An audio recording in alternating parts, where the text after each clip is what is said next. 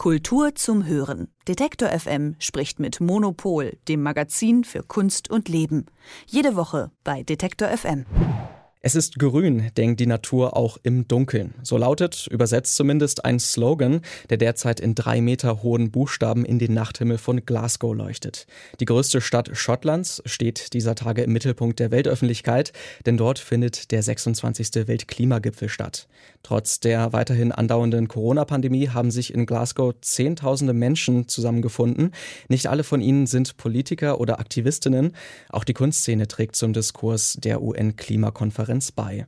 Was Kunst mit Klimaschutz zu tun hat und wie die Künstlerinnen und Künstler sich mit dem Überleben der Menschheit auch auseinandersetzen, das kann mir Elke Buhr, Chefredakteurin von Monopol, erklären. Guten Morgen, Elke. Guten Morgen. Also beim UN-Klimagipfel in Glasgow, ähm, da werden ja grundlegende Fragen eigentlich behandelt äh, rund um die Erderwärmung und auch wie die Menschheit das Ganze gemeinsam begrenzen kann. Ja, Politiker sind vor Ort, Aktivistinnen werden aber auch mit harten Bandagen natürlich versuchen, den Entscheidungsträgern die Ernsthaftigkeit der Situation nochmal näher zu bringen. Wie können nun künstlerische Arbeiten wie die gerade schon genannte Lichtprojektion dabei helfen, diese Botschaft zu unterstützen und vielleicht auch zu verbreiten? Ja, das ist eben die Frage, was kann die Kunst eigentlich äh, dazu beitragen? Also äh, die Kunst beschäftigt beschäftigt sich ja schon lange inhaltlich mit Klimawandel und es gab auch immer wieder spektakuläre Aktionen, die sich damit beschäftigen. Auf der anderen Seite sind ja so Gruppen wie Extinction Rebellion, wenn man da anguckt, wie die agieren, agieren die ja eigentlich auch mit den Mitteln der Kunst. Das heißt, es geht immer darum, Bilder zu schaffen. Und ich glaube, das ist jetzt, wenn ich mir das konkret angucke, was in äh, Glasgow da gerade abläuft, auch genau die Idee. Also das sind jetzt äh, nicht unbedingt Werke, wo man denkt, mein Gott, das sind aber jetzt äh, wahnsinnig subtile Kunstwerke, sondern das sind einfach äh, ähm, Fotoops. Also äh, das sind äh, einfach Gelegenheiten, dass man da ein Foto machen kann, so wie diese, äh, was du zitiert hast, ähm, die, äh, äh, die, dieses, diese Textarbeit, diese Neonarbeit, das ist halt was, wo man so, so ein ganz kleines bisschen äh, indirekt drüber nachdenken kann. Oder äh, was äh, noch ein bisschen direkter ist, es gibt äh, eine Eisbärenskulptur, die von einem Künstler zu Fuß äh, durch ganz Schottland transportiert wurde und äh, dann irgendwann in Glasgow ankommen soll. Also das finde ich dann schon sehr explizit. Ähm, es gibt Flaggen, wo drauf steht Sun, Sea, Air und Clean Power. Ähm, und dann gibt es noch eine Hope Sculpture, das ist so eine Art Schornstein, ähm, der eben daran erinnert, dass es früher Schornsteine gab in Glasgow. Und ähm, Darauf äh, steht ein Junge, der die Arme zum Himmel hebt. Ähm, also das ist schon ähm, Kunst, äh, finde ich. Also es sind auch jetzt alles keine Künstler, die jetzt so äh, international auf Biennalen oder so ausstellen, sondern das sind eher so äh, lokale Akteure. Und ähm, ich finde das total wichtig, dass sie das auch in eigentlich auch in dieser Form da in Glasgow machen. Eben äh, weil, ähm, also man sieht das ja jetzt auch im Fernsehen, ne? also wenn jetzt, wenn es jetzt diese Beiträge gibt über Glasgow oder so, die Leute, die müssen ja irgendwas zeigen. Und äh, das versucht dann zumindest das Problem, was wir haben, dann in Bilder zu fassen. Das ist ja auf jeden Fall schon mal interessant, wenn man sich so ein bisschen auch die Geschichte der ähm, UN-Klimakonferenzen anguckt. Da gab es natürlich auch vorher schon immer Proteste und Protestbewegungen. In den letzten Jahren hat sich das natürlich noch ein bisschen verändert. Jetzt hast du Extinction Rebellion zum Beispiel auch genannt. Ähm, kann man sagen, dass ähm, jetzt auch dieser ähm, Kunstbegriff, wenn man den ein bisschen weiterfasst, auch ein bisschen die, den Aktivismus ähm, beeinflusst oder andersrum?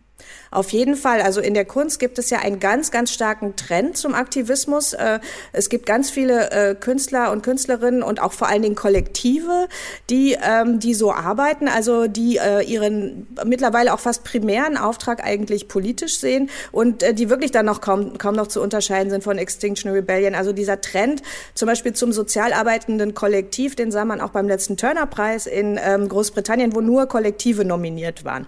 Ähm, also das heißt, dass eigentlich dieser Aktivismus, den halte ich für einen der Megatrends in der Kunst und insofern äh, passt es eigentlich auch äh, sehr gut zusammen. Jetzt ähm, werden diese Bilder ja immer in den Medien gezeigt, international, also große ähm, Installationen, die natürlich dann in den Nachrichten auch ähm, Präsenz finden, weil es halt schöne Bilder liefert. Wie merken die Menschen vor Ort denn was von dieser Kunst? Ist das sehr präsent im Stadtbild? Ja, ich glaube schon. Also eben weil äh, das halt auch wirklich ja alles ist ja alles Kunst im öffentlichen Raum und wird dann halt auch überall aufgebaut. Also wie gesagt, da gibt es halt diese Flaggen, äh, die man dann sieht und äh, das ist dann auch alles immer äh, gibt es ja auch immer eine kleine Erzählung drumherum, dass die dann zum Beispiel auch äh, aus recycelten Plastik hergestellt sind und so weiter, so dass man auch anhand eigentlich der Werke dann jeweils nachvollziehen kann, warum geht's eigentlich und wie können wir eigentlich nachhaltiger äh, da agieren. Aber ich muss sagen, noch inhaltlich noch interessanter als äh, die Kunst jetzt jetzt, äh, also ich finde, also auf so einem Event ist Kunst eigentlich eher Dekoration. Also es gibt ja viele Künstlerinnen und Künstler, die sich sehr, sehr intensiv mit den Fragen des Klimawandels und der Ökologie beschäftigen. Und das hat auch Substanz. Aber jetzt auf so einem äh, Gipfel, äh, finde ich, ist das wirklich eher Deko, während ich inhaltlich da eigentlich die Frage der Architektur, äh, Architektur am interessantesten finde. Ja, genau. Lass uns doch nochmal auf die Architektur zu sprechen kommen. Ähm, das ist ja durchaus so, dass die Architektur und die daran angeschlossene Baubranche praktisch, ähm, die müssen sich ja auch Gedanken machen, wie man nachhaltiger planen und bauen kann. Das ist natürlich jetzt auch, wo man auf äh, Emissionen ein bisschen genauer achtet, wichtiger oder es wird auf jeden Fall wichtiger. Ähm, wie wird diese Bedeutung denn von den Architektinnen und Architekten auch hier vielleicht thematisiert und berücksichtigt? Ähm, also die Architektinnen und Architekten, die haben äh, sich so ein bisschen beschwert, dass es nur einen Nachmittag gibt auf diesem Klimagipfel, wo es überhaupt um ihr Thema geht, also um die Frage der gebauten Umwelt, obwohl 38 Prozent des äh, CO2-Verbrauchs auf das Konto dieser gebauten Umwelt geht. Das heißt, eigentlich ist das ein Bereich, wo wir ähm, extrem, wo es extrem wichtig ist zu agieren. Und außerdem ähm, ist so ein bisschen das Problem, dass es in der öffentlichen Debatte und auch auf dieser Klimakonferenz hauptsächlich darum geht, wie können wir Heizkosten, also wie können wir den Ressourcenverbrauch der bestehenden Gebäude reduzieren, also wie können wir die ähm, äh, klimaeffizienter heizen und so weiter. Aber ähm, ein ganz, ganz großer Teil ist ja auch die sogenannte graue Energie bei so äh, Gebäuden. Das heißt, das ist der, der, die Energie, die verbraucht wird, um das Ding überhaupt hinzustellen. Ähm, und da äh, finden viele Architektinnen und Architekten viel zu wenig drüber geredet und ähm, deswegen ist, äh, also es gab da so Interviews auch mit jungen ähm, Architektinnen aus äh, Glasgow selbst und die haben gesagt, genau darüber müssen wir reden. Von Anfang an, wie bauen wir eigentlich? Also äh, wir müssen viel mehr recyceln, wir müssen unsere, wir müssen äh, davon wegkommen, halt so Klötze aus Beton dahin zu stellen und äh, wir müssen eigentlich das, äh, die gesamten Projekte von Anfang bis Ende denken, also in äh, einer Kreislaufwirtschaft Wirtschaft, so dass man, wenn ein Gebäude abge, ähm, äh, abgerissen wird, dann auch die äh, Materialien weiterverwenden kann. Und vor allen Dingen müssen wir weniger bauen. Also wir müssen nicht ständig alles neu bauen, sondern wir müssen auch bestehende Gebäude äh, neuen äh, Nutzungen zuführen und, und umwidmen. Und das ist halt etwas, das ist halt überhaupt nicht glamourös, ähm, aber das ist halt extrem wichtig für die Architektinnen und Architekten. Deswegen finde ich das toll, dass die sich da jetzt auch treffen und ähm, versuchen darüber zu reden, wobei die auch immer sagen, wir können das nicht alleine weil gerade die Baubranche ist ja extrem reguliert durch ganz verschiedene, äh, viele Vorschriften und da muss halt äh, wieder die Politik auch dann tätig werden und da die Parameter ändern. Wenn wir jetzt nochmal von der Weltklimakonferenz und auch von der Architektur einen Schritt zurückgehen und mal auf die Kunstszene allgemein schauen, ähm, wie ist es da? Muss da auch noch mehr ähm, Arbeit für die Nachhaltigkeit geleistet werden oder, oder ist man da schon auf einem guten Weg? Ja, ähm, das ist ja was, was wir auch beim Monopol seit äh, paar Jahren auch schon ganz intensiv verfolgen. Also es gibt ja mittlerweile nicht nur inhaltlich die Bewegung hin zu mehr Ökologie in der Kunst, sondern es geht auch darum, den Betrieb selber nachhaltig zu machen. Also wie können wir Museen, wie können wir Institutionen, wie können wir Galerien nachhaltiger agieren lassen? Und äh, man könnte sagen, wenn man vergleicht, äh, was eigentlich die Baubranche so verballert und was auf der anderen Seite der Kunstbetrieb verbraucht, ist das eigentlich nicht wichtig, weil es ist im Vergleich natürlich wenig, aber auf der anderen Seite ähm, haben wir ja ähm, als Kunstbetrieb auch eine Vorbildfunktion. Also da kommen wir wieder an den Anfang.